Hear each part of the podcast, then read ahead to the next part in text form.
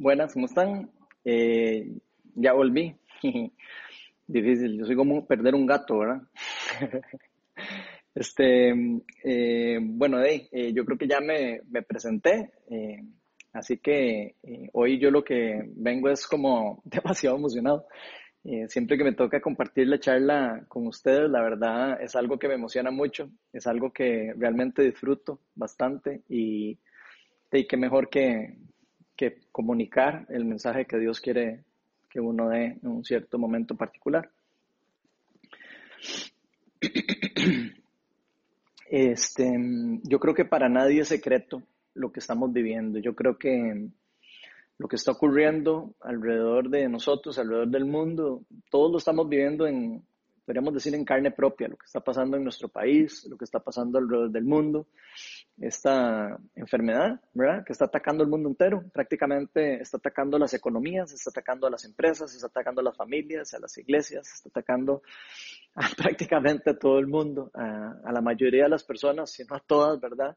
Obviamente nos afecta muchísimo porque no podemos trabajar, no podemos salir, no podemos socializar, no podemos eh, congregarnos y y no podemos seguir nuestras vidas normales. Es bastante complicado, muy difícil para nosotros poder eh, eh, como vivir una normalidad como lo veíamos antes.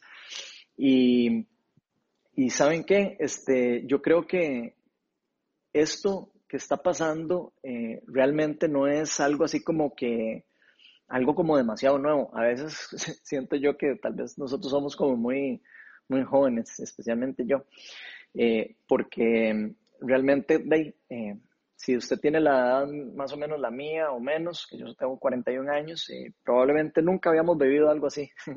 Tal vez nunca habíamos vivido una crisis parecida a la que estamos viviendo, ni situaciones parecidas. Este, pero tal vez si, vamos, si nos vamos más para atrás, esto es algo que ya ha pasado en diferentes épocas alrededor de la historia de la humanidad. Eh, han pasado problemas muy similares.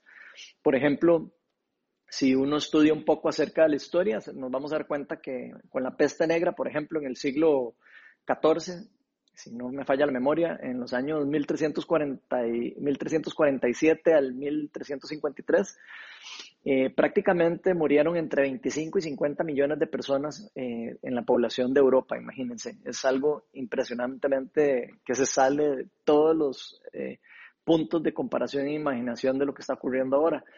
Incluso en este tiempo, cuando ocurrió esto, eh, pasaron cosas muy similares a las que están pasando. Si ustedes no sabían, eh, le echaron la culpa a los judíos.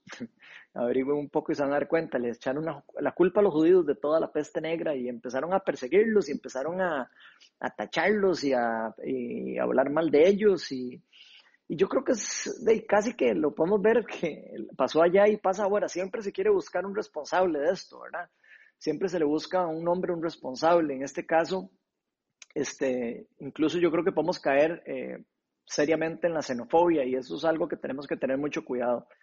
Eh, podemos volvernos eh, prácticamente inhumanos, no sé si lo están viendo. Eh, el temor lleva a la humanidad a un punto de inhumanidad eh, sin precedentes. Incluso aquí en Costa Rica este, he escuchado y ya podemos escuchar a varias gente echándole la culpa a los nicaragüenses, a otras personas echándole la culpa a los chinos y diciendo cosas horribles. Eh, no sé si yo soy el único que las escucho, pero estoy seguro que todos y cada uno de nosotros hemos escuchado las cosas que se están hablando acerca de, eh, de otras personas culpando a, los, a las personas que no son costarricenses y culpando a todas las personas que son extranjeras. Y ni, ni, siquiera me puedo imaginar lo que podría hacer alguna gente si tuviera el poder en sus manos para hacer algo con esas personas. ¿Quién sabe qué harían? Y en realidad esto que estamos viendo, eh, yo creo que eh, cualquiera que tiene un poco de, de digamos, diría yo, de, de paz en su mente, un poco de, de mente, podríamos decir que es algo que es algo, es algo a nivel mundial, esto es algo que era imposible que aquí no llegara a ocurrir. Es prácticamente imposible que un virus de este tipo no se llegara a transmitir como se, como se está transmitiendo en todos los lugares. Eso era cuestión de tiempo. Y incluso aquí en Costa Rica yo sé que muchos eh, nos creamos super galletas y gatísimos de que el país que está tratando mejor el virus y no sé qué, y ya no estamos jugando demasiado galletas del asunto creíamos que éramos eh, nosotros los que estábamos deteniendo el virus y etcétera. nos creíamos superpoderosos y, ¿por qué no? Y simplemente era un engaño, digamos, en cierta, en cierta manera. No quiero decir como un engaño eh, echándole la culpa a alguien, sino me refiero a que un engaño psicológico y mental de pensar de que eso no, de que no iba a pasar nada y que y, y simplemente lo que creo yo, por lo menos es mi punto de, vista, muchos podrán pensar diferente, simplemente no había empezado la propagación en nuestro país y eso era todo. Por eso habían casos tan poquitos. También otras personas eh, se toman esto como demasiado en serio y empiezan a ver teorías de conspiración y de todo tipo que por cierto hay un montón de teorías de conspiración que, aunque suenan bastante creíbles y lógicas, ¿verdad? No, no, necesariamente esto se trata de una conspiración y que todo el mundo esté en contra de uno, aunque debo aceptar que más de una uno las escucha y uno dice, ah, sí, ¿verdad que sí? Pareciera que sí, ¿verdad? O sea, más de uno eh, escucha esas teorías y uno dice, pues, buña, ¿verdad que podría ser, verdad?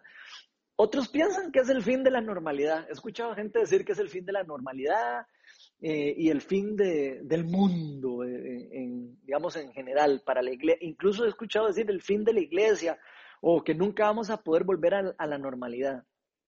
Y lo que sí creo, digamos que podemos ver claramente, digamos, es cómo el enemigo nos está atemorizando a todos. Eso sí es algo que se ve claramente alrededor de lo que está pasando y cómo las personas están siendo tan asustadas y tan llenas de temor que están siendo inhabilitadas están siendo paralizadas, están siendo afligidas.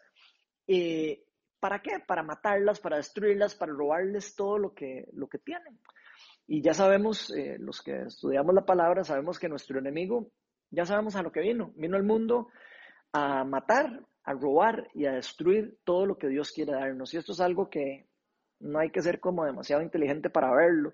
Cualquiera que entienda la, la naturaleza y toda la historia bíblica se va a dar cuenta que ha sido así siempre y va a seguir siendo así hasta que venga nuestro Señor Jesucristo. Pero si hay algo que podemos estar seguros es que la iglesia, digamos, como tal, no va, a poder, no va a poder ser detenida, no va a poder ser destruida. Eso es algo que, que por más que uno quiera hacerse teorías, inventos y todo eso no va a ocurrir, porque realmente no depende de lo que nosotros tengamos como idea, incluso de lo que puede ser una iglesia o de lo que puede eh, ser lo que nosotros tenemos en nuestra mente, de lo que es la iglesia. Y creo que muchos tenemos muchas estructuras en nuestra mente de qué es, de qué es una iglesia. Y eso no va a poder pararse ni va a poder destruirse porque simplemente es un mover de Dios, es un mover del Espíritu Santo. Es algo que está siendo movido por Dios. Y para ser iglesia, sinceramente, yo creo que solo se necesita eh, prácticamente muy pocas cosas en la ecuación. Se necesita a un Dios, se necesita a un discípulo de ese Dios y a una persona a la que, a la que se le quiera predicar. Eso ya es una iglesia. La palabra dice que donde dos o más se reúnen, ya ahí Dios está. Y donde ya Dios está, ya hay una iglesia, donde un grupo de personas se reúnen, sea como sea, a convivir y a partir el pan y hacer todo esto que estamos diciendo, ya es iglesia aprender, estudiar, lo que sea que hagamos. Así que no necesariamente necesitamos edificios, no necesariamente necesitamos eh, grupos musicales profesionales, no necesitamos que todo salga perfectamente eh, con, los instrumentos o instrumentos muy elaborados. No, no necesitamos, eh, incluso no necesitamos ni siquiera tener permiso de funcionamiento para poder llevar el Evangelio a todo el mundo de boca en boca. Imagínense eso. Hasta aunque cerraran todas las cosas, nosotros siempre vamos a poder comunicar el Evangelio a cualquier otra persona usando cualquier medio que haya disponible para comunicarse. Y realmente creo que esto es importante entender porque lo que Jesús nos mandó a nosotros hacer fue a proclamar el Evangelio, a ser discípulos y enseñarles a obedecer sus enseñanzas. Y el cómo nosotros logremos ese objetivo, cómo nosotros hagamos eso, realmente creo que no es tan importante. Por supuesto que todos anhelamos hacer todo como estaba antes, pero no es tan importante el, cómo se llega a ese objetivo, sino lo importante es hacer el objetivo. Ahora, Jesús tampoco nos dijo que iba a ser fácil. Jesús no nos dijo, hey, síguenme, vamos a, hacer esto y vamos a cambiar el mundo y, y, sí, va a ser facilísimo, nada más síganme y todo va a salir bien. Eso no fue lo que Jesús nos dijo. Más bien nos dijo que íbamos a tener muchísimos obstáculos para poder seguir ese llamado, para poder seguir todo eso que Él nos estaba llamando a hacer. Y de eso mismo vamos a estar hablando, de esos obstáculos. Por eso la charla de hoy la titulé Venciendo los obstáculos para predicar el Evangelio. Y vamos a hacer una oración para invitar al Espíritu de Dios para que nos llene y nos revele mucho de lo que Él tiene que hablarnos hoy. Espíritu Santo, yo quiero darte gracias por este día.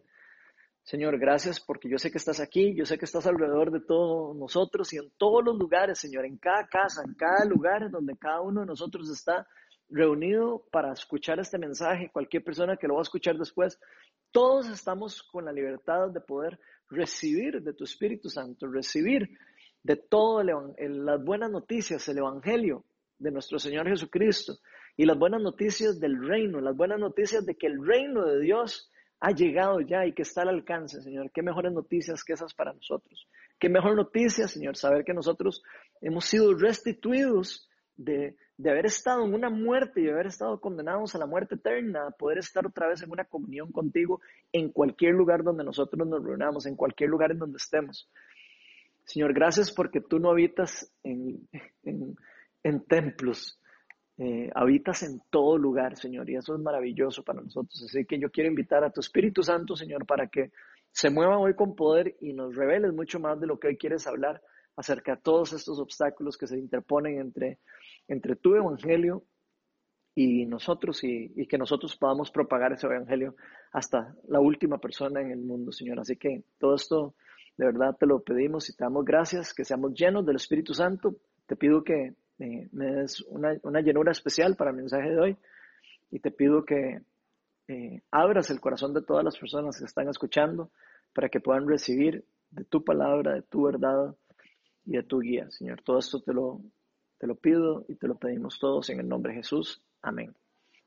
Bueno, hoy vamos a estar eh, leyendo un pasaje eh, bastante largo que encontramos en el libro de Hechos de los Apóstoles. Precisamente lo vamos a encontrar en el capítulo 4. Así que los que tienen Biblia les voy a pedir que la, que la saquen y se vayan preparando para leer un pasaje bastante largo. Vamos a estar en Hechos, capítulo 4, del 1 al 31, y se los voy a leer yo eh, y ahí les va a salir en la pantalla. Hechos 4 del 1 al 31 dice así. Mientras Pedro y Juan le hablaban a la gente, se les presentaron los sacerdotes, el capitán de la guardia del templo y los saduceos.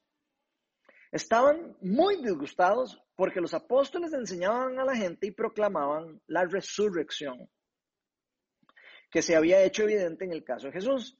Prendieron a Pedro y a Juan y como ya anochecía, los metieron en la cárcel hasta el día siguiente. Pero muchos de los que oyeron el mensaje creyeron. Y el número de estos, contando solo a los hombres, llegaba a unos cinco mil. Al día siguiente se reunieron en Jerusalén los gobernantes y los ancianos, los ancianos, perdón, y los maestros de la ley. Allí estaban el sumo sacerdote Anás, Caifás, Juan, Alejandro y otros miembros de la familia del sumo sacerdote hicieron que Pedro y Juan compadecieran, compadecieran ante ellos y comenzaron a interrogarlos.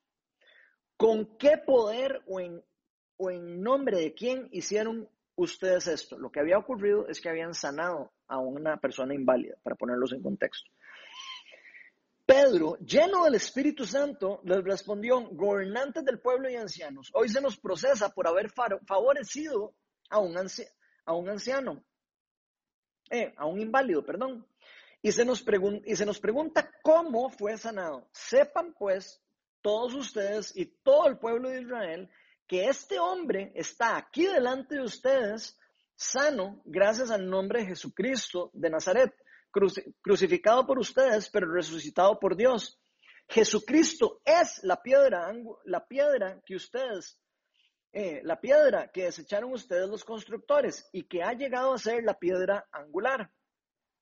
De hecho, en ninguno otro hay salvación, porque no hay bajo el cielo otro nombre dado a los hombres mediante el, mediante el cual podamos ser salvos. Los gobernantes, al ver la osadía con que hablaban Pedro y Juan y al darse cuenta de que eran gente sin estudios ni preparación, quedaron asombrados y reconocieron que habían estado con Jesús. Además, como vieron que los acompañaba el hombre que había sido sanado, no tenían nada que alegar. Así que les mandaron a que se retiraran del consejo y se pusieran y se pusieron a deliberar entre sí. ¿Qué vamos a hacer con estos sujetos? Es un hecho que por medio de ellos ha ocurrido un milagro evidente. Todos los que viven en Jerusalén lo saben y no podemos negarlo. Pero para evitar que este asunto siga divulgándose entre la gente, vamos a amenazarlos para que no vuelvan a hablar de ese nombre a nadie. Y los llamaron y les ordenaron terminadamente que dejaran de hablar y enseñar acerca del nombre de Jesús. Pero Pedro y Juan replicaron, es justo delante de Dios obedecerlos a ustedes en vez de obedecerlo a Él. Júzguenlo ustedes mismos. Nosotros no podemos dejar de hablar de lo que hemos oído, eh, lo que hemos visto y oído. Después de nuevas amenazas, los dejaron irse. Por causa de esta gente, eh, por causa de la gente, no hallaban manera de castigarlos, todos alababan a Dios por lo que había sucedido, pues el hombre que había sido milagrosamente sanado tenía más de 40 años. Al quedar libres, Pedro y Juan volvieron a los suyos y les relataron todo lo que les habían dicho los jefes de los sacerdotes y los ancianos. Cuando lo oyeron, alzaron unánime la voz en oración a Dios, soberano Señor, creador del cielo y de la tierra, del mar y de todo lo que hay en ellos. Tú, por medio del Espíritu Santo, Diste en labios de nuestro padre David, tu siervo, ¿por qué se subleman las naciones y en vano conspiran los pueblos? ¿Por qué se subleman las naciones y en, vano conspiran los pueblos? Perdón. Los reyes de la tierra se rebelan y los gobernantes se confabulan contra el Señor y contra su ungido. En efecto, en esta ciudad se reunieron Herodes y Poncio Pilato con los gentiles y con el pueblo de Israel contra tu santo siervo Jesucristo tu santo siervo Jesús, perdón, a quien ungiste para hacer lo que de antemano tu poder y tu voluntad habían determinado que sucediera. Ahora, Señor, toma en cuenta sus amenazas y concede a tus siervos el proclamar tu palabra sin temor alguno. Por eso, extiende tu mano para sanar y hacer milagros eh, y hacer señales y prodigios mediante el nombre de tu santo siervo Jesús. Después de haber orado, tembló el lugar en el que estaban reunidos. Todos fueron llenos del Espíritu Santo y proclamaban la palabra de Dios sin temor alguno. Bueno, entonces, si se fijan, este pasaje es increíblemente chuzo y demasiado largo, pero no importa. Y hoy vamos a estar viendo al menos tres obstáculos que podemos encontrar o identificar, al menos en este pasaje, que, que todos vamos a tener que de alguna manera vencer para poder predicar el Evangelio en cualquier tiempo. El primer obstáculo que vamos a ver hoy lo vamos a llamar la incredulidad de las personas. Y vamos a, leer, a releer lo que decía Hechos 4 del 1 al 7 y el versículo 7 posteriormente. Dice lo siguiente, mientras Pedro y Juan le hablaban a la gente, se les presentaron, a los, se les presentaron los sacerdotes, el capitán de la guardia del templo y los saduceos, o sea, se les presentó todo el mundo. Estaban muy disgustados porque los apóstoles enseñaban a, la gente y proclamaban la resurrección. Los saduceos no creían en la resurrección, por eso estaban ahí los saduceos reclamando eso. No, no les gustaba que se proclamara la resurrección, que se había hecho evidente en el caso de Jesús. Prendieron a Pedro y a Juan y como ya anochecía los metieron en la cárcel hasta el día siguiente. Pero muchos de los que oyeron el mensaje creyeron y de estos contando solo los hombres llegaban unos cinco mil.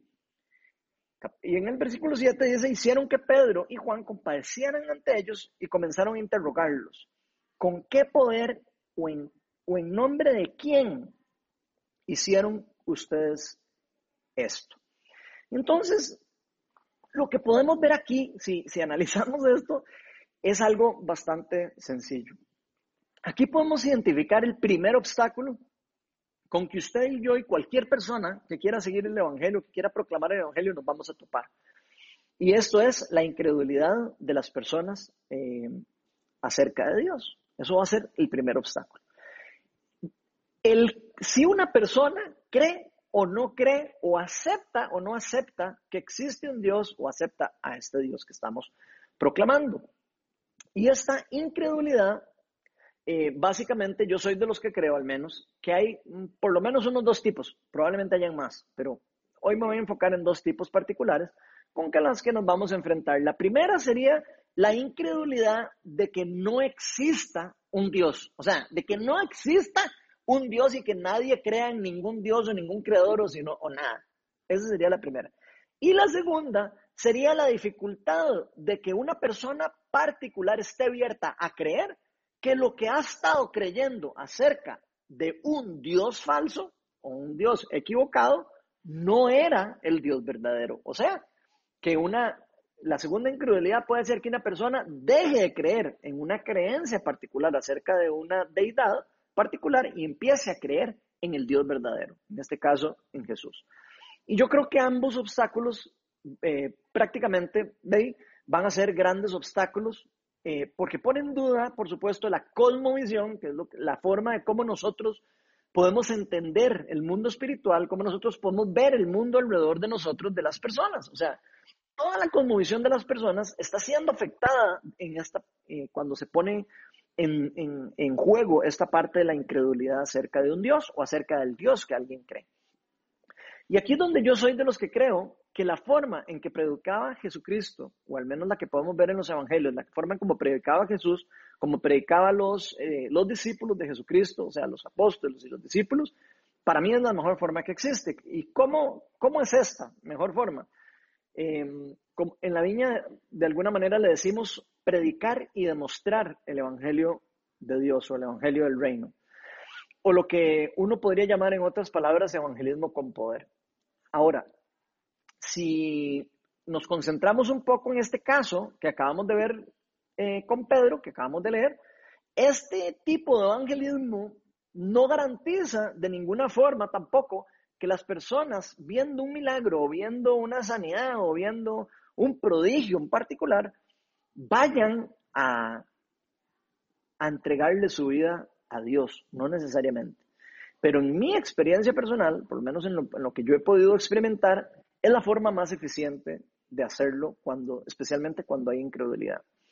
Y yo sé que tal vez muchos ahora aquí se estén incluso haciendo la pregunta, ¿verdad? O nos estemos preguntando, ¿por qué será tan difícil que las personas en general abramos nuestro corazón al Evangelio? A mí me costó un montón de tiempo. Yo me hago esa pregunta, ¿por qué será? Y estoy seguro que más de uno de ustedes se la ha hecho. Pero la Biblia nos dice claramente qué es lo que está ocurriendo o nos dice, de hecho, tira el dardo en el centro del problema y nos, nos lleva directamente a la respuesta a esta pregunta. Vean lo que se nos dice en 2 Corintios 4:14. Dice lo siguiente. 2 Corintios 4:14, el Dios con minúscula, ¿verdad? Está hablando de una deidad falsa. El Dios de este mundo, en este caso, ahora se está refiriendo a Satanás, el Dios de este mundo ha cegado la mente de estos incrédulos. ¿Para qué? Para que no vean la luz del glorioso evangelio de Cristo, la cual es la imagen de Dios. Entonces vean lo increíble. Aquí estamos hablando de que no es una cosa de pura lógica, no es una cosa de pura intelectualidad, como uno se podría imaginar. No necesariamente. Esto es algo espiritual, es algo que va más allá de nuestra lógica, más allá de nuestro entendimiento y más allá de incluso nuestras propias fuerzas. Aunque por supuesto sabemos de que el enemigo va a poder usar siempre el ego de nosotros, el ego de las personas, el ego de las personas, especialmente las intelectuales, para cegar aún más nuestros ojos espirituales y cerrarlos a una manera de que nos haga más difícil a nosotros abrir nuestro corazón al Evangelio de, Jesucristo o el Evangelio de la verdad. Y eso mismo, como les decía hace un rato, yo lo viví en carne propia, yo lo viví por mucho tiempo. Y, y, ojo, no es que estoy jugando de intelectual, no es que ahora me metí entre el grupo de los intelectuales, pero ni, de inteligente tampoco, por si acaso. Pero por lo menos les cuento que al menos yo, ¿verdad? Al ser ingeniero, los que saben, saben que yo soy ingeniero, ¿verdad? Soy demasiado estructurado, soy demasiado cuadrado podríamos decirlo, como cualquier ingeniero. Los arquitectos siempre se burlan de los, de los ingenieros en que somos cuadrados. Bueno, yo soy una persona cuadrada. Y esta área, por supuesto que fue un gran obstáculo para mí, fue un gran obstáculo para que yo aceptara el mover del Espíritu Santo, para que yo aceptara, eh, digamos, todo el plan de salvación que Jesucristo quería hacer para mí y para usted y para todas las personas que quieran entregarle la vida a Él. Y si ese es su caso, a mí me gustaría invitarlo o invitarla a que no tenga miedo de soltar esa parte intelectual y esa parte, por lo menos que me pasaba a mí, de querer entender absolutamente todo y que todo cuadre. Porque realmente no todo se trata de intelectualidad. Así que eh, yo lo que pido es para que el Espíritu de Dios hoy abra su mente. Si usted está en ese, en ese punto en el que estaba yo, que no quería entender o no podía entender por mis propias fuerzas, y pido para que el Espíritu Santo también rompa el miedo que pueda haber en usted o la duda o la incredulidad que pueda haber en usted para que puedan recibir de Jesucristo. Pero sí le voy a decir una cosa. Nosotros, para que puedan, para que eso ocurra, nosotros debemos morir a nuestro ego, debemos morir a nuestra intelectualidad en cierta manera. La Biblia habla de morir a nosotros mismos y dejar y empezar a vivir para Dios. Así que si hay algo del ego que va a ser un obstáculo para nosotros si nosotros no, no le abrimos campo al Evangelio de Jesucristo. Ahora, ojo que yo les he hablando ahora particularmente de solo dos de las muchas cosas que pueden complicar, ¿verdad? muchas de las cosas que pueden complicar esta parte de la incredulidad. Pero siempre van a haber muchísimos obstáculos mucho más complicados, ¿verdad? Para que las personas no quieran escuchar un mensaje, especialmente el mensaje divino o la palabra divina de Dios. La segunda opción eh, fue más o menos la que les pasó a estos fariseos con los que estaban Pedro y Juan. Si ustedes se ponen a ver, eh, es prácticamente eh, lo que le pasa eh, no solo a, los fariseos que estaban ahí, a los saduceos, ¿verdad? Ellos tenían una idea de su Dios, tenían una estructura particular de cómo era su Dios, cómo se veía su Dios, cómo lucía su Dios, y ojo, que incluso era el mismo Dios, pero sus estructuras y sus formas de verlos eh, hicieron que cerraran sus ojos ante el Dios verdadero que se les estaba haciendo presente. Y creo que eso le pasa a muchas personas que creen ya conocer a Dios. Así que es una cosa que es de importante como mencionar. Yo conozco muchos casos, al menos de estos, en que en verdad he visto que es bien difícil evangelizar. pero indiferentemente de, que sea difícil de evangelizar, algo que es esencial en esto es lo primero es no tratar a los demás como si nosotros fuéramos más que ellos. O sea, no tratar a los demás como si esas personas fueran menos o supieran menos o, valen menos que nosotros. Y vean que no es casualidad lo que, lo que se nos dice en la Biblia en Romanos en el capítulo 12. Vamos a ver lo que dice Romanos capítulo 12, versículo 3 en la segunda parte del versículo 3, el 3b. Dice, nadie tenga un concepto de sí, de sí más alto del que debe tener, sino más bien piensa en sí mismo con moderación, según la medida de fe que Dios le haya dado. Entonces, básicamente, nos está diciendo, vean, deje de estar jugando mucho de vivazo y deje de creerse más de lo que usted realmente es. sea humilde en lo que usted es. No se, no se dé valor, más valor, pero tampoco se dé menos valor de lo que usted es. Y yo creo que esto es bastante básico y fundamental. Si nosotros queremos reducir los obstáculos, eh, digamos por lo menos de predicar el Evangelio, yo estoy bastante seguro de que tenemos que definitivamente ser y permanecer bastante humildes a la hora de hablar, a la hora de comunicar, a la hora de, querer proclamar el Evangelio de Cristo. Y ojo que ser humilde no quiere decir no tener autoridad para hacerlo. Ser humilde significa entender que yo valgo lo mismo que otras personas. Nosotros no tenemos más ni menos valor, ni que los chinos, ni que los nicaragüenses, que ninguna otra persona, siendo ticos. Y eso es sumamente importante entenderlo como cristianos. Porque cuando alguien habla, eh, digamos, yo diría jugando de astuto, ¿verdad? Eh, jugando de vivazo, como decimos aquí los ticos, eso se nota. Cuando alguien está hablando con prepotencia, o cuando alguien está hablando con, eh, siendo altivo, eso se nota y por supuesto que eso va a subir las defensas de las personas a las que les estamos hablando. Pero por lo contrario, cuando nosotros somos humildes y hablamos con amor, se va a notar que estamos hablando con, que estamos hablando con amor. Se va a notar que no estamos actuando con nuestras propias fuerzas, en cierta manera, que no estamos actuando con nuestra propia inteligencia, sino que estamos siendo movidos por el mover del Espíritu Santo. Eh, eh, prácticamente lo que quiero tratar de decir con esto es que cuando somos humildes y empezamos a, hablarle a una persona eh, teniendo claro de quiénes somos y no creyendo no más ni menos, lo que realmente le va a permitir a esas personas es darse cuenta que nosotros no tenemos una agenda de adoctrinamiento obligatorio. Y no hay nada peor, por lo menos de lo que yo he visto, para predicarle a alguien que la persona crea que tenemos un adoctrinamiento obligatorio detrás de lo que estamos hablando.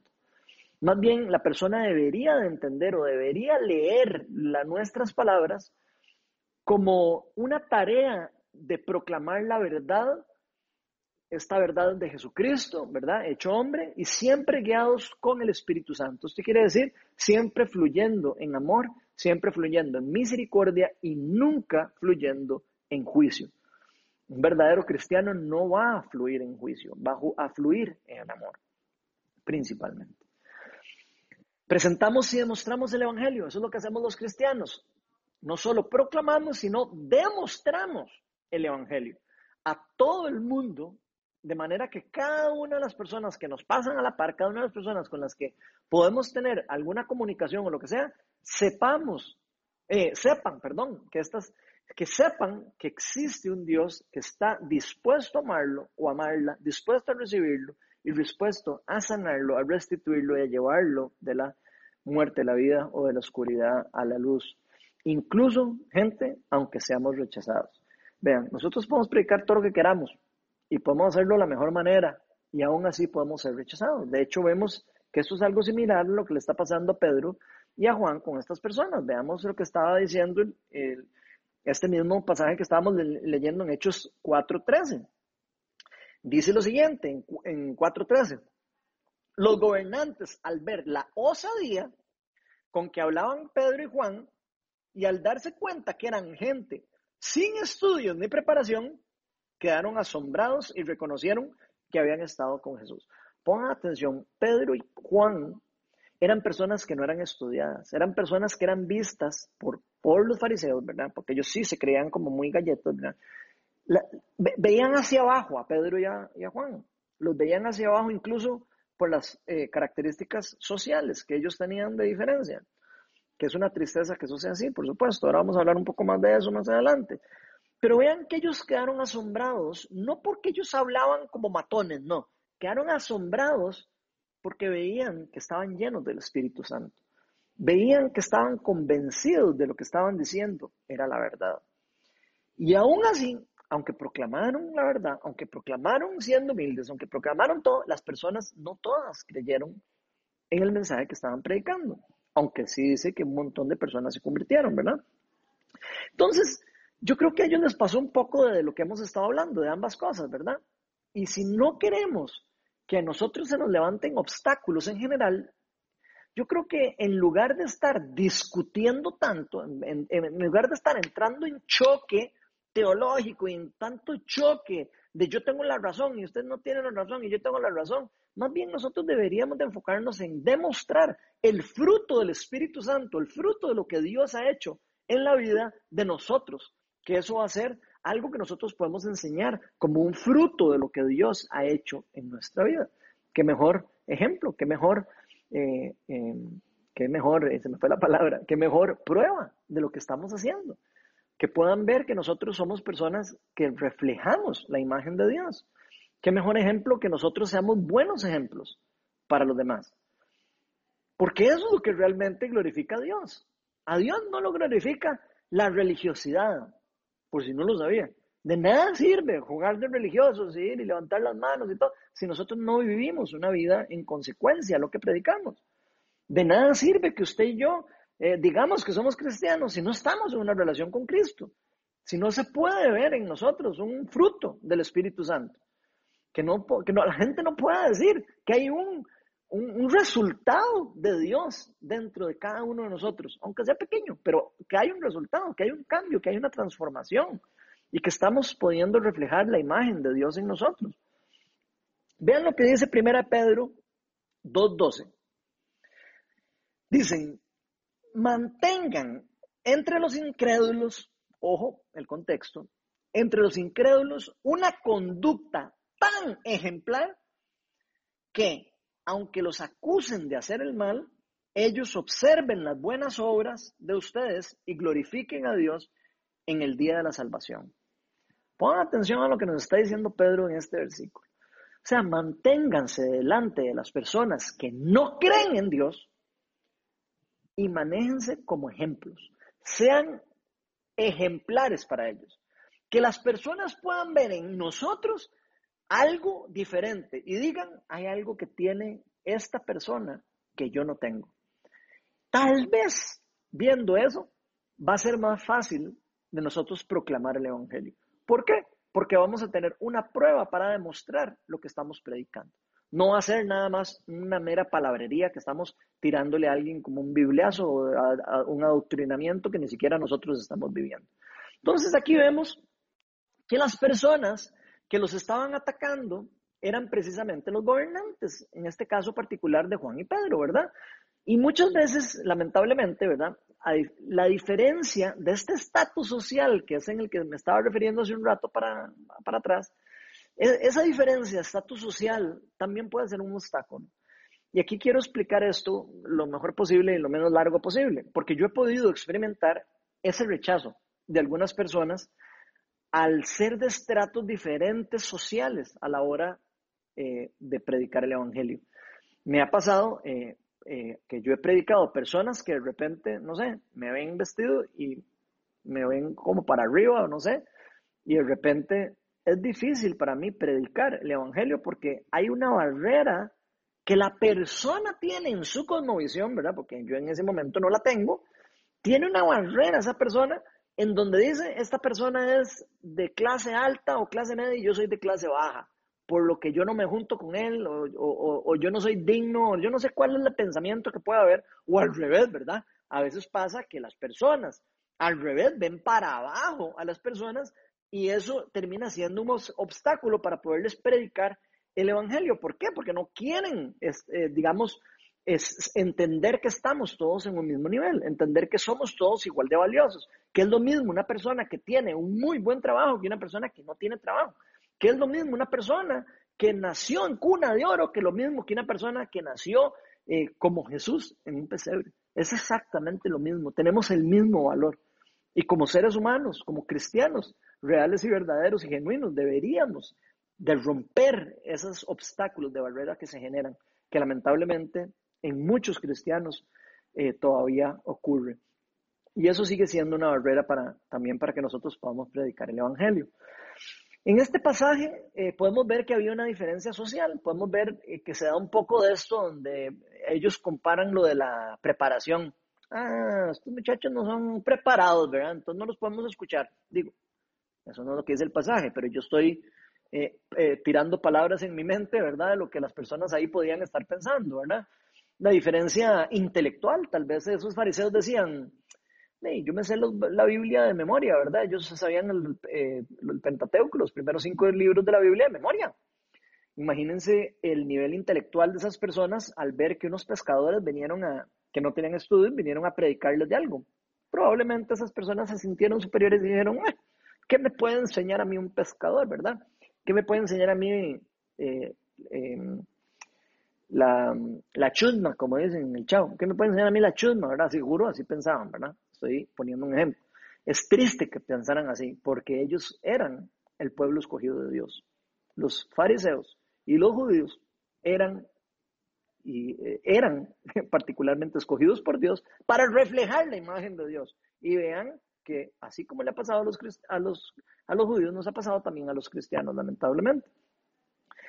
Y también vemos que habían diferencias de poder ahí. Eh, ¿A qué me refiero con poder? Ah, es que yo soy miembro del Sanedrín y usted es un simple ahí, cualquiera que anda por ahí. Eso puede generar un obstáculo también. Eh, ah, es que yo trabajo en el gobierno y usted trabaja en no sé dónde. Y entonces hacemos una diferencia o una diferenciación que es imaginaria en nuestra mente, porque en el mundo espiritual no hay diferencias, solo en el mundo caído hay diferencias que inventamos nosotros mismos y que nos hace, nos obstaculiza para poder tener relaciones sanas entre otras personas y todo. Pero en este caso, adicionalmente al estatus social, estas personas eran los líderes y los gobernadores. Los líderes y los gobernadores de Israel, digamos, o del pueblo judío. Y esto lo complica todavía aún más, por lo que esto nos lleva al segundo punto o al segundo obstáculo. El segundo obstáculo que tenemos hoy de este pasaje es la paradoja de someterse a las autoridades y obedecer a Dios al mismo tiempo. Escuchen bien esto, porque esto es algo que yo sé que a todo mundo se nos hace un colocho, o a la mayoría de la gente. Yo no sé si solo a mí me pasa, pero creo que a todo el mundo le ha pasado en algún momento. Y aquí quiero explicar primero lo que significa la palabra paradoja para los que no saben qué es la palabra paradoja. Y la paradoja, voy a pedir que me la, que me lo, que me lo, eh, que me la pongan ahí, porfa, y dice, un hecho, una paradoja es un hecho o una expresión aparentemente contrarios a la lógica. Algo que parece contradictorio entre sí o que parece no tener una solución clara. Entonces, ahora sí, voy a volverle a leer el título del punto para que vayan entendiendo un poco mejor. La paradoja de someterse a las autoridades y obedecer a Dios al mismo tiempo. Vean lo que dice Hechos 4.19 en la primera parte del versículo. Dice, pero Pedro y Juan replicaron, ¿es justo delante de Dios obedecerlos a ustedes en vez de obedecerlo a Él? Pongan atención a lo que está pasando aquí. Y yo creo que esto siempre ha sido un tema súper complicado para todos. Estoy seguro que muchos de nosotros nos preguntamos, ¿a quién le hacemos caso? ¿A quién le hacemos caso? ¿Le hacemos caso a la autoridad, al, a los gobernantes o le hacemos caso a Dios? Ahí se pone la cosa en paradoja, precisamente. Porque es claro que la mayoría de las veces vamos a encontrar resistencia, eh, por lo menos en cuanto a la proclamación del Evangelio, con algunas, no todas, con algunas autoridades o gobernantes particulares. En algunos países, en unos lugares más que en otros, ¿verdad? Por supuesto. Nosotros, por lo menos por ahora, tenemos el privilegio de no tener tanta resistencia por ahora para poder predicar el Evangelio y ojalá eso se mantenga así. Tenemos que darle gracias a Dios por eso. Pero la Biblia nos dice claramente que nosotros debemos someternos a las autoridades y a los gobiernos. Y aquí es donde empieza entonces la cosa a ponerse complicada. Vean lo que dice Primera de Pedro 2, del 13 al 16. Y pongan atención a cada palabra. Sométanse por causa del Señor, o sea, por causa de que usted es cristiano o por causa de que usted cree en Dios, sométase por causa del Señor a toda autoridad humana, ya sea al rey como suprema autoridad o a los gobernantes, ya sea al, eh, perdón, o a los gobernantes que él envía para castigar a los que hacen el mal y reconocer a los que hacen el bien. Porque esta es la voluntad de Dios, que practicando el bien hagan callar la ignorancia de los insensatos. Eso es actuar como personas libres que no se valen de su libertad para disimular la maldad, sino que viven como siervos de Dios. Entonces, vean esto. Yo no sé a ustedes, pero por lo menos en mi punto de vista, cada quien va a tener el suyo, ¿verdad? Con esto. Ojo que yo no, yo, no soy el portador de la verdad, pero tengo mis opiniones. Y yo creo que hay algunas palabras claves en este versículo, y bastante claves. Y esas palabras claves están en el versículo 14. Vamos a leer el versículo 14, voy a pedirle que me lo vuelvan a poner ahí. Vean lo que dice con respecto al sometimiento, ya sea al rey o a los gobernantes. Dice, el versículo 14, a, o a los gobernantes o a los reyes, ¿verdad? Que Él envía para castigar a los que hacen el mal y reconocer a los que hacen el bien. Entonces pongan atención, porque no está diciendo que nos sometamos a cualquier tirano o cualquier vueltas. Está hablando particularmente de un tipo de gobernante y un tipo de rey. Y esto quiere decir que los cristianos debemos someternos siempre y cuando estas personas, digamos, eh, por lo menos se pueda ver el fruto de que están siendo enviadas a castigar a los que hacen el mal y reconocen a los que, a los que hacen el bien. No es particularmente que haya que someterse a cualquier tipo de, tirano, como les estaba diciendo hace un rato, digamos, o, o que tengamos que hacer incluso cosas que vayan en contra de nuestro Dios. De hecho, hay varios ejemplos en la Biblia de casos, de estos casos, de personas a las que las han puesto a decidir entre los gobernantes o las autoridades y Dios. Por ejemplo, podemos ver el caso de Daniel y sus amigos. Si se acuerdan, en el libro de Daniel vemos el caso de Daniel, sus amigos, cómo se someten al pueblo de Babilonia, cómo se sometieron al rey de Babilonia, incluso a, Nabucodonosor, y en prácticamente todo. Ellos se, metieron se sometieron a él en todo. Eran eh, personas que estaban con él, que lo asesoraban en todo. Ellos eran personas sometidas a él. Pero cuando los obligaron a ellos a inclinarse o adorar la estatua de, gigante que hicieron del rey, ¿verdad? Ellos se negaron aunque los mataran.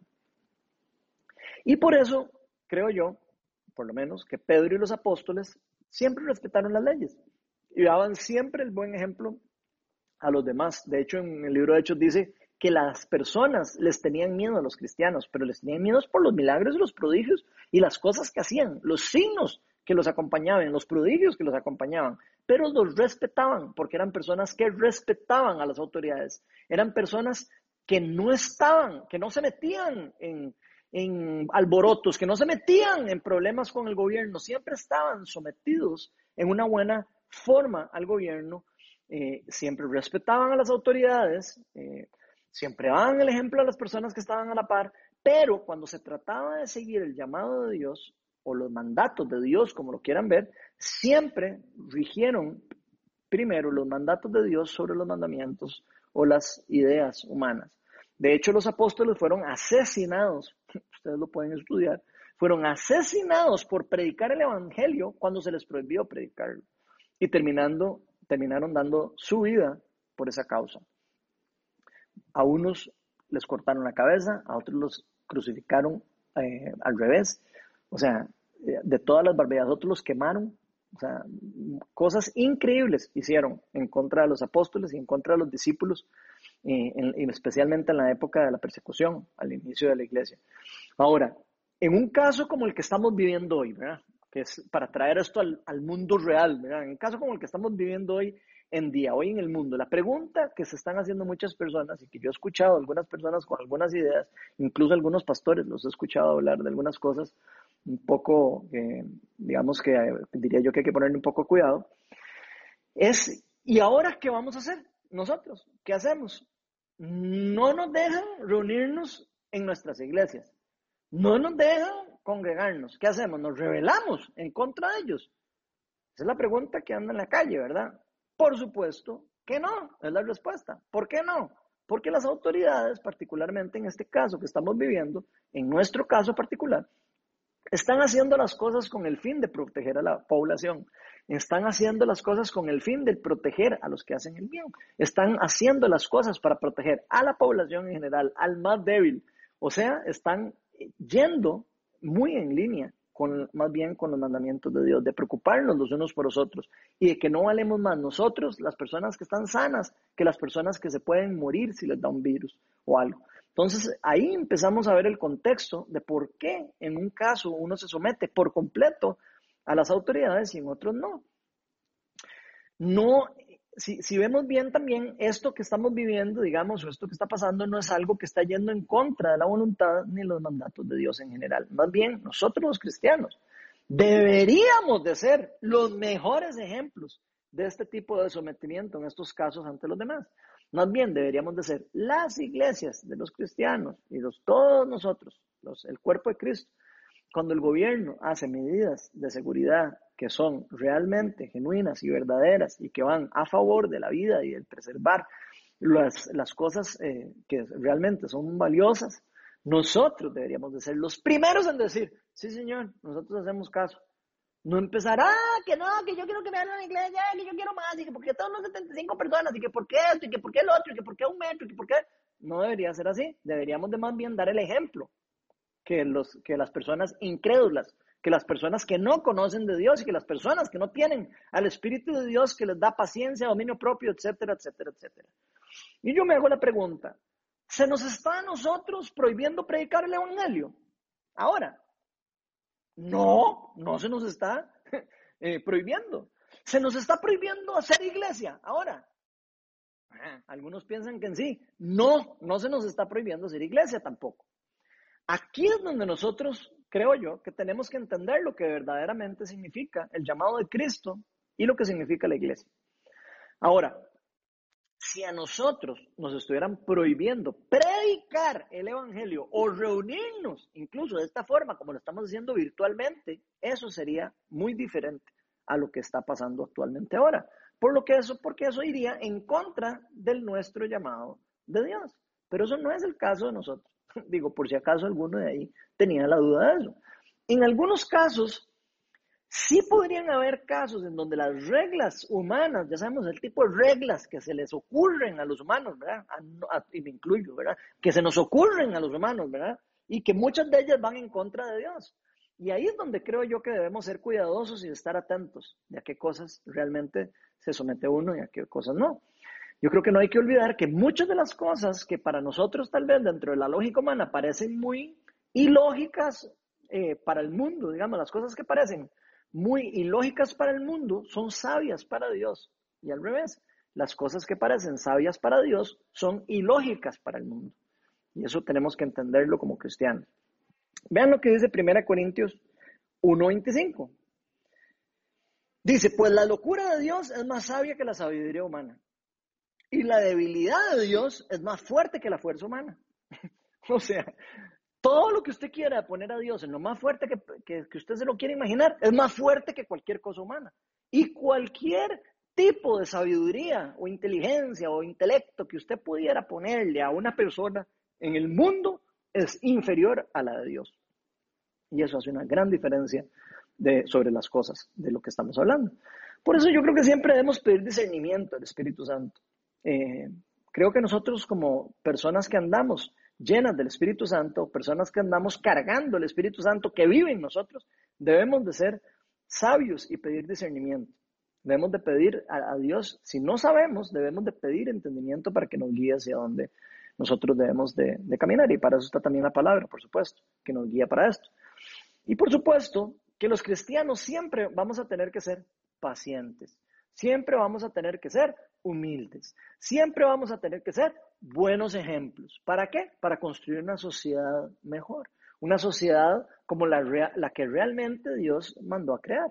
Dios no es casualidad que nos dijo en el Edén, vayan, multipliquen y gobiernen el mundo, porque Él estaba pensando en una, una humanidad buena, una humanidad que fuera a multiplicar la imagen de Dios en la tierra. Y eso es precisamente lo que los cristianos tienen de tarea en este mundo por medio del empoderamiento del Espíritu Santo, venir y transformar esa sociedad que ha sido agarrada o capturada por el mundo caído y las fuerzas de las tinieblas para llevarlas a una sociedad que esté llena del Evangelio, que esté llena de la luz del Evangelio de Cristo.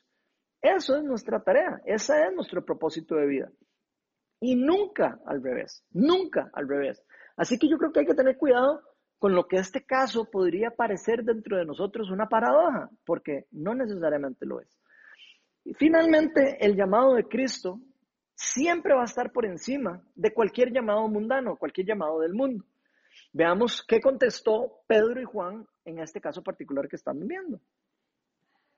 Hechos 4, 19 al 20.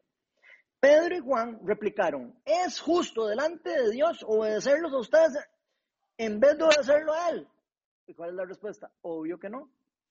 Júzguelo ustedes mismos. Nosotros no podemos dejar de hablar de lo que hemos visto y oído.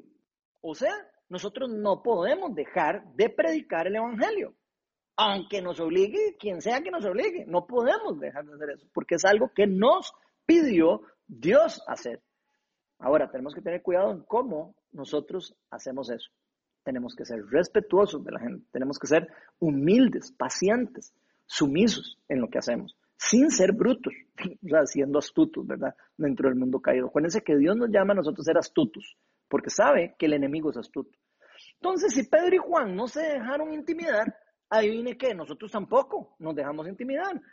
Y no porque, y yo diría que no podemos dejar de predicar de lo que hemos visto y oído, sería una locura que usted y yo dejáramos de predicar lo que realmente creemos que nos ha ocurrido a nosotros, que está ocurriendo en el mundo y que va a ocurrir en el mundo. Lo que nosotros hemos oído y hemos escuchado y hemos recibido de parte de las personas que nos hayan predicado el Evangelio es parte de lo que nosotros tenemos que hacer para seguir predicando el Evangelio a Cristo.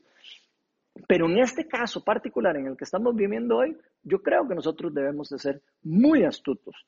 Y aunque el enemigo esté queriendo parar el evangelio, porque yo sé lo que usted está pensando, ah, si es que el enemigo está parando el evangelio y está parando las iglesias y las está rompiendo y destruyendo y bla, bla, bla. Es cierto, es cierto, pero yo sé que usted siempre, y yo, ¿verdad?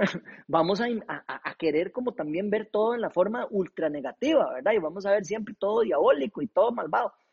Y el enemigo está queriendo eh, destruir el evangelio. Y por supuesto que nosotros, ante esa situación, aunque sabemos que es, hay algo de verdad en eso, ¿verdad? Sabemos que es obvio, ¿verdad? Que el enemigo está detrás de todo eso, nosotros tenemos que reinventarnos de cómo nosotros actuamos, de qué es lo que nosotros hacemos, incluso de cómo vamos nosotros a seguir nuestro llamado mientras estamos en esta pandemia.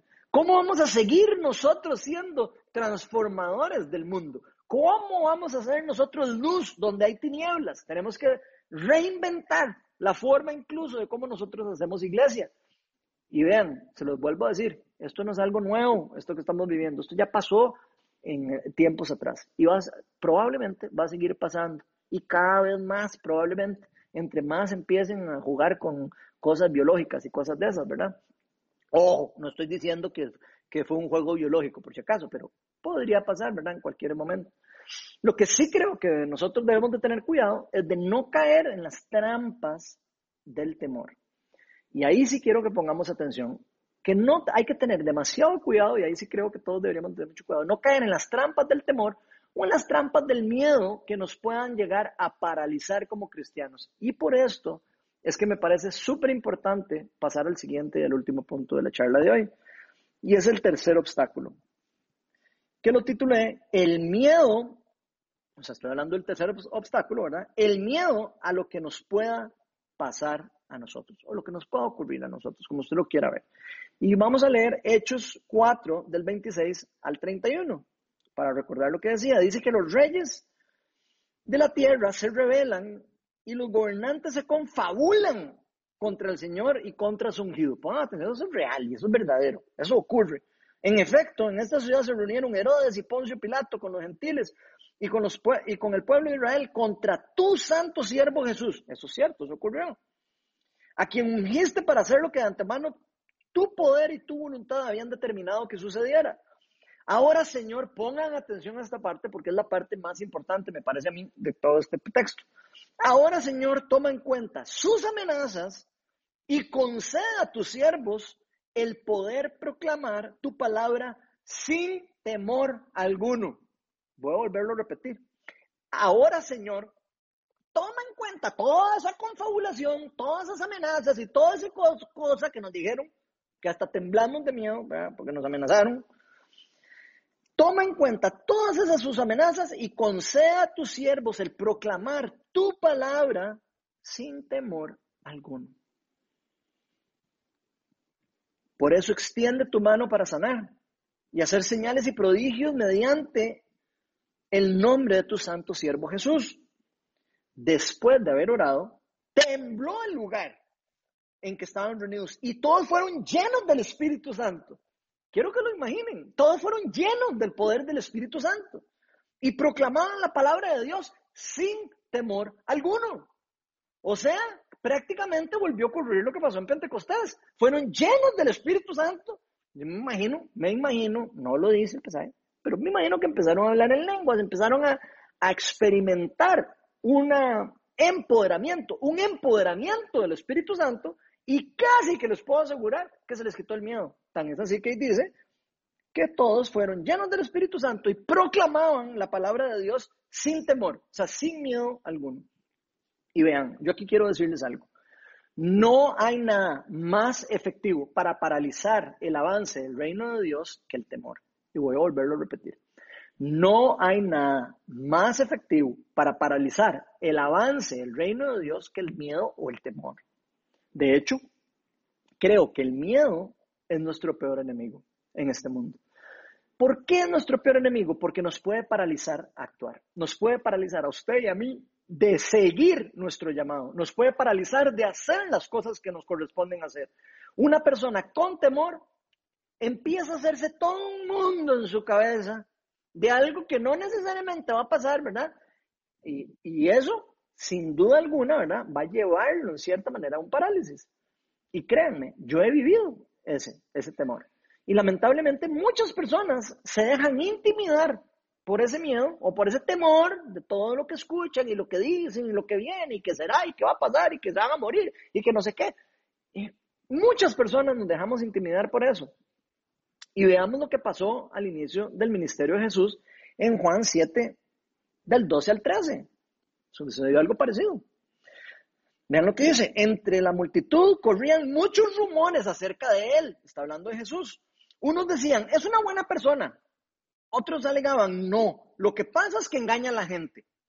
Sin embargo, por temor a los judíos, por temor a los judíos, nadie hablaba de él abiertamente. O sea, el reino de Dios se obstaculizaba. Nadie hablaba por temor de qué dirán, qué van a hacer, qué va a pasar, qué van a pasar, etcétera. La gente no hablaba de Jesús. Y yo espero que eso no nos esté pasando a nosotros. A mí me pasó al inicio de mi enfermedad. Yo sé lo que es tener miedo a morir. Yo sé lo que es que le digan a uno, está enfermo con una enfermedad complicada y que uno diga, ay, ay ahora sí. Y que se muera de miedo uno. Así, que, que uno diga, no sé qué va a pasar, no sé qué va a pasar en un mes, no sé qué va a pasar en un año, qué va a pasar conmigo. Sé lo que es sentir ese miedo. Y sé el poder que tiene para paralizarlo a uno. Pero gracias a Dios, cuando a mí me, dieron esa noticia, ya yo tenía el Espíritu Santo en mí. Y lo digo de verdad con mucha humildad. Porque finalmente no me, no me dejé paralizar. Finalmente, obviamente me asusté un montón, lloré, me pegué unas lloradas con Belania, todo lo que ustedes quieran, pero no me dejé paralizar. Las personas que estaban conmigo se acuerdan. Si yo estaba dando estudios bíblicos, yo seguía dando el estudio bíblico mientras estaba enfermo, mientras me habían diagnosticado con una enfermedad autoinmune complicada. Ni un solo estudio fue cancelado de Biblia, mientras todo lo que pasó y todo el miedo que yo pasé y que no sabían qué era la enfermedad y todo, todo ese tiempo yo no paré de dar ningún estudio de Biblia. Yo seguía haciendo todo lo que estaba haciendo. ¿Por qué? No porque yo sea un galleta, no, no, no, no. Eso fue por ayuda del Espíritu Santo, por la convicción que el Espíritu me daba de que tenía que hacer eso. Esa es la única forma en que alguno de nosotros puede hacer eso. Nadie lo puede hacer por su propia cuenta diciendo, ay, es que yo soy muy galleta, entonces yo puedo hacerlo y usted no. No, no, no. Eso solo lo puede hacer Dios. Pero eso puede ser quitado por empoderamiento de Dios, como lo estamos viendo en este caso. Y no quiere decir que usted no tenga miedo, no quiere decir que usted no le dé miedo hacer, que enfermarse, morirse, lo que sea. A mí me da también miedo de vez en cuando. Bueno, sinceramente ya se me ha quitado bastante. Obviamente tonto no vamos a hacer, no vamos a salir a enfermarnos, pero miedo a morir, poco a poco los cristianos vamos eh, perdiendo el miedo a morir porque sabemos a dónde vamos cuando morimos. Y lo importante de esto es que, sea o no, que tengamos miedo o no, yo creo que nosotros solo por medio del Espíritu Santo, solo por medio del Espíritu de Dios es que podremos vencer ese temor. Solo por medio del Espíritu Santo es que usted y yo vamos a poder predicar sin impedimento alguno como estaban haciendo después del empoderamiento Pedro, Juan y todos los demás discípulos que estaban ahí. Y esto lo podemos ver como termina el pasaje que estábamos hablando. Y ojalá que todos hagamos lo mismo que hicieron los discípulos. Que todos, cuando tengamos miedo, le pidamos a Dios empoderamiento. Aquí yo quiero hacer un paréntesis de un ejemplo eh, de algo similar, de cómo terminaron otros casos en la Biblia. Y el caso por el que me voy a referir en, dentro de este paréntesis es el caso del apóstol Pablo. ¿Cómo terminó la vida del apóstol Pablo? Apóstol Pablo, el apóstol Pablo terminó encarcelado, le dieron casa por cárcel. Y antes de terminar, o sea, pasó, como dos años encarcelado en Roma, antes de morir, y antes de que lo mataran, ¿verdad? Que lo mataran por predicar el Evangelio, ¿verdad? Y quiero leerles un tramo de cómo terminó la vida del apóstol Pablo. Está en Hechos 28, del 28 al 31. Dice, por lo tanto, eh, por tanto, eso después de todo lo que él cuenta de que ya estaba prisionado y todo.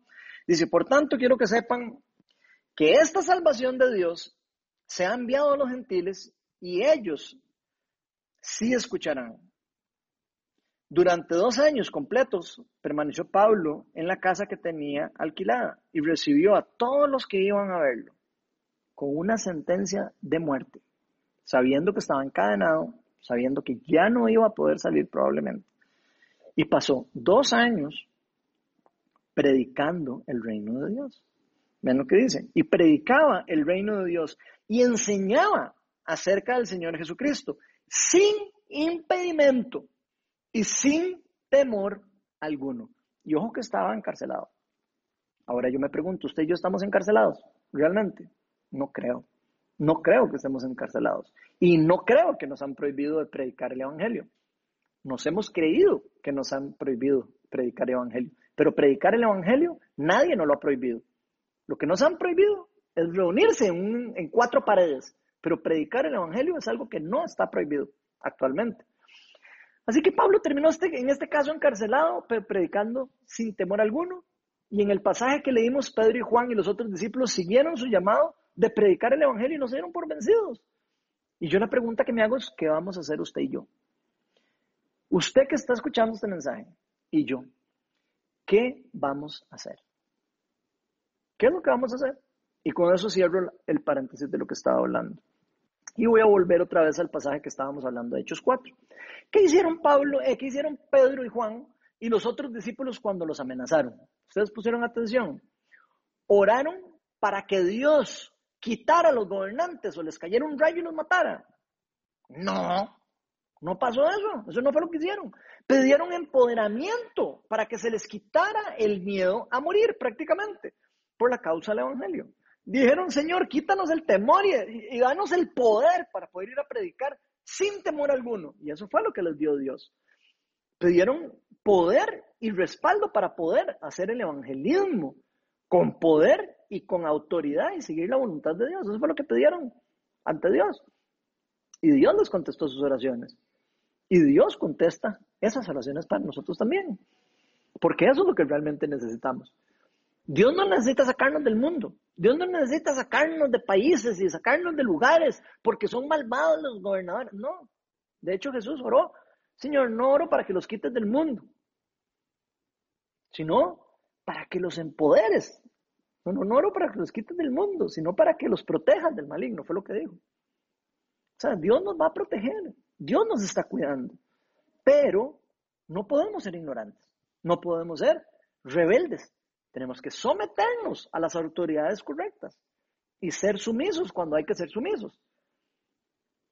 Y eso es muy importante, que nosotros lo entendamos bastante bien. Nosotros no necesitamos que los gobernantes de un país particular o que los gobernantes de Costa Rica sean cristianos para poder seguir la misión. Nosotros no necesitamos de eso. Si, si ocurriera eso, fabuloso. Pero nosotros no necesitamos eso. No es algo que necesitemos para poder hacer, seguir el llamado que Dios nos, nos hizo hacer. Dios nos dijo, vayan y hagan discípulos por toda la nación. Nos dijo, vayan y entonces si logran hacer discípulos a los gobernantes a los presidentes, entonces ahí sí. No, eso no fue lo que nos dijo. Lo que sí necesitamos es ser empoderados con el Espíritu Santo para que el miedo no nos llegue a paralizar. Eso, eso, sí, eso sí es de fijo. Y yo me pregunto, ¿tenemos miedo de que desaparezca lo que hoy conocemos como iglesia? Yo he oído mucha gente con mucho miedo con eso.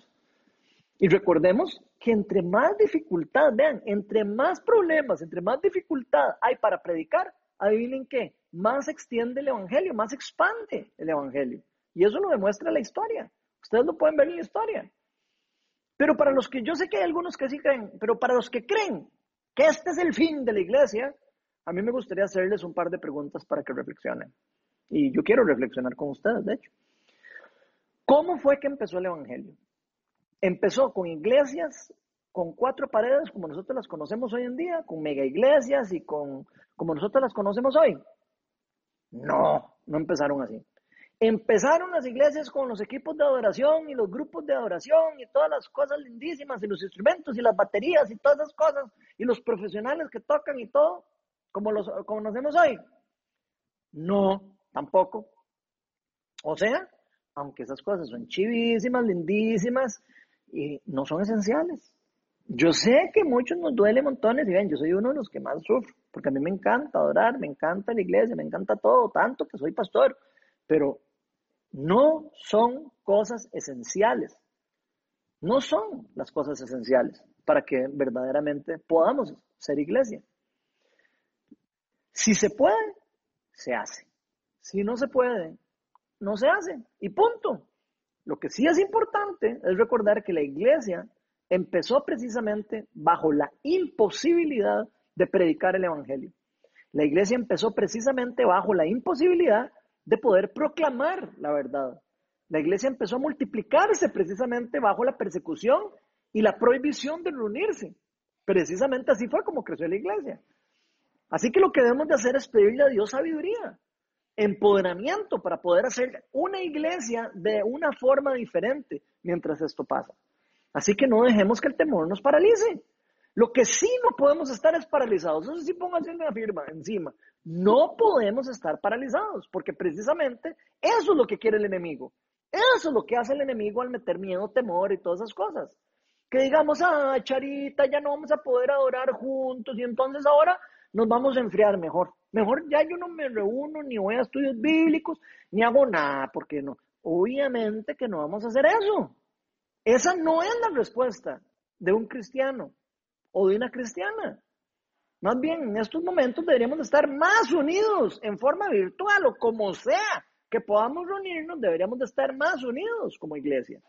Más unidos que nunca, ayudándonos en los problemas de unos a los otros, ayudándonos en la crisis económica los unos a los otros, como buenos discípulos de Dios, como buenos discípulos de Jesucristo.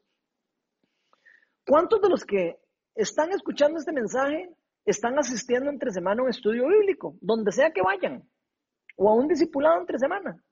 ¿Cuántos de ustedes se están reuniendo entre semana para hacer iglesia? Si todos estamos con tanta hambre de iglesia, ¿a dónde estamos yendo cuando, en las posibilidades que tenemos para ir? ¿Cuántos de nosotros estamos yendo a un estudio bíblico? ¿Cuántos de nosotros, todas las semanas, ¿verdad? ¿Cuántos de nosotros estamos yendo a discipulados? ¿Cuántos de nosotros podemos estar más bien yendo a, cosas que antes no podíamos por el traslado, por las cosas, por las presas, por lo que sea? ¿Cuántos de nosotros ahora más bien no podemos hacerlo de la comodidad de la casa? Y no lo hacemos. No lo hacemos. Esa es la realidad. Porque ahora es cuando más calientes los cristianos deberíamos de estar y permanecer en Dios. Ahora es cuando más fuego el Espíritu Santo debería haber en nosotros. Más unidos deberíamos de estar. Así que no dejemos de que se paralice nuestro crecimiento espiritual. No nos dejemos enfriar. Y vean, realmente yo no puedo saber qué han estado haciendo cada uno de ustedes. Eso es cosa de cada uno. Cada uno es responsable de su espiritualidad. Pero yo sí sé lo que yo he estado haciendo. Y yo sí creo que todos debemos movernos con nuevas ideas, nuevas formas de hacer iglesia. Ya sea empezar grupos pequeños de hogar en línea, orar por sanidad y liberación por medio de Zoom, hacer celebraciones virtuales para poder compartir palabra con otras personas que no la conocen y más bien que otras personas que antes no podían, podamos alcanzar a esas personas, ayudar a los necesitados. ¿Qué mejor ejemplo para ahora de impactar en misiones en, en las comunidades alrededor de nosotros? ¿Cuántas personas no están sin trabajo, sin comer, sin cosas para poder ser atendidos en un hospital o lo que sea? Ahora es cuando más los cristianos deberíamos de estar impactando, por lo menos en la parte de misiones, en las cosas que podamos hacer. El hacer iglesia tiene que seguir. Tal vez no a la misma forma, pero tiene que seguir. No podemos paralizarnos, no puede paralizarse. El reino de Dios no se va, no lo va a paralizar nada. Pueden haber obstáculos, pero nada lo puede paralizar, porque es un mover de Dios. Es un mover del Espíritu Santo. Y por eso yo quiero invitarlos hoy, para que todos tomemos una actitud diferente ante esta crisis, ante este problema. Que tomemos una actitud diferente incluso de cómo estamos haciendo iglesia.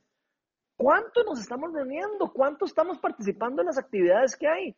Dentro de la comunidad, fuera de la comunidad, donde sea que usted vaya, que asista. ¿Cómo estamos nosotros realmente eh, compartiendo con las personas. Algunas personas se sienten solas y yo me pregunto, ¿y se están conectando? ¿Están realmente buscando la comunidad? ¿O están esperando que alguien los busque? Porque eso así no funciona. El que busca encuentra, dice el Señor. Y el que toca la puerta se le abre. Así que si usted no ha estado tocando la puerta, buscando, busque y se le dará. Así es como funciona. Yo creo que ya es hora de que empecemos a caminar en dirección de vencer los obstáculos que se nos presenten para predicar el Evangelio de Cristo, incluso para crecer en Cristo, para santificarnos, para vivir una vida de santificación incluso. Gente, esto no es un juego. Y esto, de esto depende la vida de muchas personas. Y estoy hablando de la vida eterna de muchas personas en el mundo. Y por eso yo quiero pedirle al Señor que hoy nos dé empoderamiento, que nos dé empoderamiento para poder actuar en el nombre de Jesús. Amén. Ahí donde está usted, vean, yo voy a pedirles que cierren sus ojos. Y quiero invitar al Espíritu de Dios para que descienda con poder sobre nosotros. El Espíritu Santo está aquí, a la par de nosotros, está en nosotros. Está en todo lugar donde nosotros nos movemos. El Espíritu Santo quiere hacer cosas a través de nosotros, donde sea que estemos. Donde sea que nosotros estemos, tenemos que actuar. Sea como quiera, pero hágalo, actúe, únase al mover de Dios. No podemos quedar paralizados. Pero tenemos que estar sometidos. Cuando las gobernantes, cuando las autoridades están haciendo las cosas correctas delante de los ojos de Dios, como en el caso de nosotros. Yo sé que muchos están con ganas de, de, rebelarse y hacer cosas que nada que ver. Vean, no hace falta. No hace falta. Nosotros podemos actuar a donde sea que estemos. Podemos hacer grupos de hogar, podemos, más bien podemos aprovechar para crecer en una forma como nunca antes habíamos crecido. No tenemos eh, eh, limitaciones para poder evangelizar, para poder hablar, para poder invitar amigos, para poder hacer un montón de cosas. Podemos adorar donde sea que estemos nosotros. Podemos estar nosotros disfrutando de la presencia del reino, disfrutando de la presencia de la comunidad. ¿Cuántos de ustedes no necesitan alguien con quien hablar. ¿Cuántos de ustedes se han estado eh, privando de la oración? ¿Cuántos han estado diciendo, no, ¿para qué? La verdad es que estamos ahora en línea, ¿para qué, voy a orar? ¿para qué van a orar por mí? Vean, eso es una tristeza. Es una tristeza para usted, por supuesto. Es una tristeza no para los demás, es una tristeza para cada uno del que se restringe de poder experimentar el reino de Dios donde sea que quiera estar y experimentarlo. Así que yo invito al Espíritu Santo para que nos empodere y para que abra nuestro entendimiento.